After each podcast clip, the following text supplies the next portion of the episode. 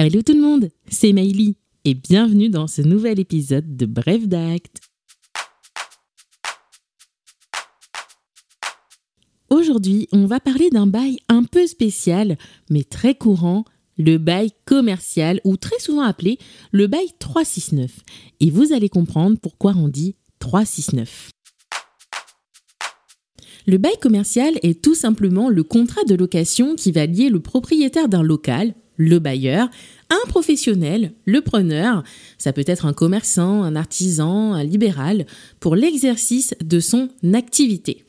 S'il n'y a aucune obligation de rédiger un bail écrit, vous me voyez venir, c'est incontournable, vaut mieux le faire par écrit, pour des raisons à la fois de preuve, prouver qu'on a le droit d'y être, d'y exercer cette activité, mais aussi pour organiser le bail, sa durée, le montant de la redevance ou encore l'activité qui y est autorisée. Le bail peut être rédigé par avocat ou notaire. Dans tous les cas, les honoraires sont libres. Et là, je vous renvoie à notre podcast sur les frais d'acte pour comprendre les honoraires libres côté notaire. Bien entendu, ce n'est pas une obligation. Vous pouvez valablement rédiger le bail entre vous, mais alors je vous le déconseille fortement. Quasi la totalité des baux rédigés entre particuliers qui passent entre nos mains à un moment donné sont truffés d'erreurs, ont des clauses sujettes à interprétation, sinon il manque des clauses et informations essentielles. En parlant d'activité professionnelle, l'étendue de l'activité qui va être exercée dans les locaux est librement fixée et encadrée entre le bailleur et le preneur dans le contrat. Ainsi, si le bail prévoit l'activité de restauration à emporter exclusivement, le preneur ne sera pas en mesure de faire de la restauration sur place, ni la vente de produits dérivés de type petite épicerie. Pour cela, il faudrait avant tout qu'il obtienne l'autorisation du bailleur. On parle alors de déspécialisation. Elle peut être partielle, pour ajouter une activité connexe ou complémentaire à l'activité principale, par exemple la vente de produits de petite épicerie à côté de votre service de restauration, mais elle peut être totale, si le preneur souhaite carrément changer d'activité, finir la restauration, il souhaite devenir assureur. Si l'activité qui sera exercée dans le local est fixée d'un commun accord entre bailleur et preneur, faut-il encore s'assurer que l'activité corresponde à l'affectation du bien immobilier?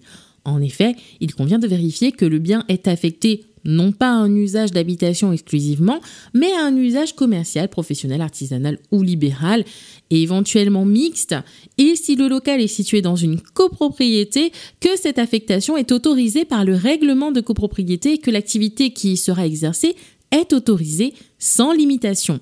Il arrive par exemple que le règlement de copropriété autorise toute activité commerciale à l'exception de la restauration, ou encore la restauration mais qu'à emporter, voire même qu'elle réserve certains types d'activités pour certains lots uniquement. Le bail commercial, si on l'appelle 369, c'est en rapport avec sa durée.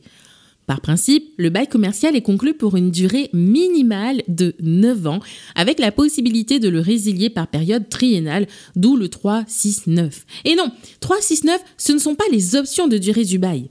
Il est tout à fait possible de prévoir une durée plus longue, qui peut aller en pratique jusqu'à 12 ans. Au-delà, il faut un bail notarié, mais ce n'est pas impossible de prévoir encore plus ou une durée plus courte. On parle alors de bail dérogatoire qui a une durée maximale de 3 ans. Mais attention, il y a des avantages et des inconvénients à partir sur des durées plus ou moins longues par rapport à la durée minimale de 9 ans. Selon la durée du bail, le statut privilégié des baux commerciaux n'est pas toujours applicable et certains avantages, comme le droit au renouvellement ou le plafonnement des loyers, disparaissent. En tout état de cause, le bail doit impérativement mentionner une durée s'il vous plaît, n'indiquez pas 3, 6, 9, on n'est pas là pour deviner, il faut fixer une durée. Côté loyer, pas vraiment de règles. Il est librement fixé entre bailleur et preneur et révisable par période triennale avec un plafonnement qui n'est autre que celui des loyers commerciaux. Si le principe de la révision est souvent prévu dans le bail, en cas d'omission, il n'est pas impossible pour le bailleur de la demander, c'est son droit. Au loyer peut s'ajouter une provision pour charge pour le paiement de certains impôts et taxes qu'il convient de préciser dans le bail, ou encore un pas de porte qui est un droit d'entrée que peut demander le bailleur à titre de supplément de loyer pour se prémunir contre le risque d'augmentation soudaine des valeurs locatives du secteur, ou à titre d'indemnité en contrepartie d'avantages commerciaux qu'il fournit ou de la dépréciation de la valeur vénale du local. Le bail commercial reste un contrat qui fait naître des obligations. À la charge du bailleur, ce sera notamment la mise à disposition des locaux et leur maintien en état de servir, ou encore la garantie d'une jouissance paisible des locaux. À la charge du preneur, on va retrouver le paiement des loyers et l'usage raisonnable des locaux en respectant la destination fixée par le bail. Il faut savoir que la sous-location peut être interdite ou autorisée par le bail. Dans tous les cas, le preneur devra informer le bailleur. L'activité professionnelle du preneur nécessite souvent des travaux d'aménagement qu'il convient d'encadrer par le bail et le coût de ces travaux sont supportés par le preneur. Attention, n'oubliez pas de consulter la mairie et d'obtenir les autorisations d'urbanisme nécessaires si les travaux que vous entreprenez le nécessitent. Côté travaux, reste notamment à la charge du bailleur, sauf clause contraire dans le bail, les gros travaux d'entretien ou de réparation, ceux liés à la vétusté du bien ou aux vices de construction dont peut faire l'objet l'immeuble, mais aussi ceux de mise aux normes du local. Le preneur, quant à lui, doit entretenir le local et réaliser les travaux de réparation en raison de dégradations survenues de son fait ou du fait de tiers tels que ses clients.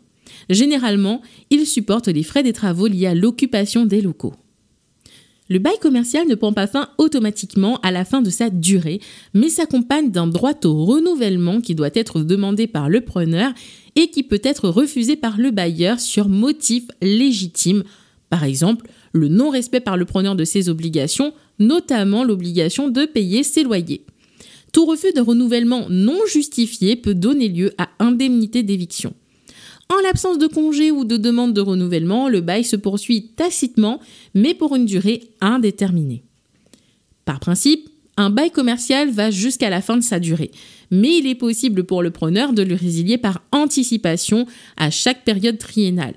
Le bail peut également prendre fin par accord amiable des parties, en raison du départ à la retraite du preneur, par la demande en justice du bailleur en raison de faute du locataire ou par application d'une clause résolutoire, de plein droit en cas de circonstances exceptionnelles, ça peut être la destruction du local ou le décès du preneur par exemple, ou en cas de reprise par le bailleur pour des raisons spécifiques que sont la démolition en raison de l'insalubrité, la reconstruction ou la surélévation de l'immeuble ou pour des travaux de restauration. Dans ce cas, une indemnité d'éviction peut éventuellement être versée au preneur.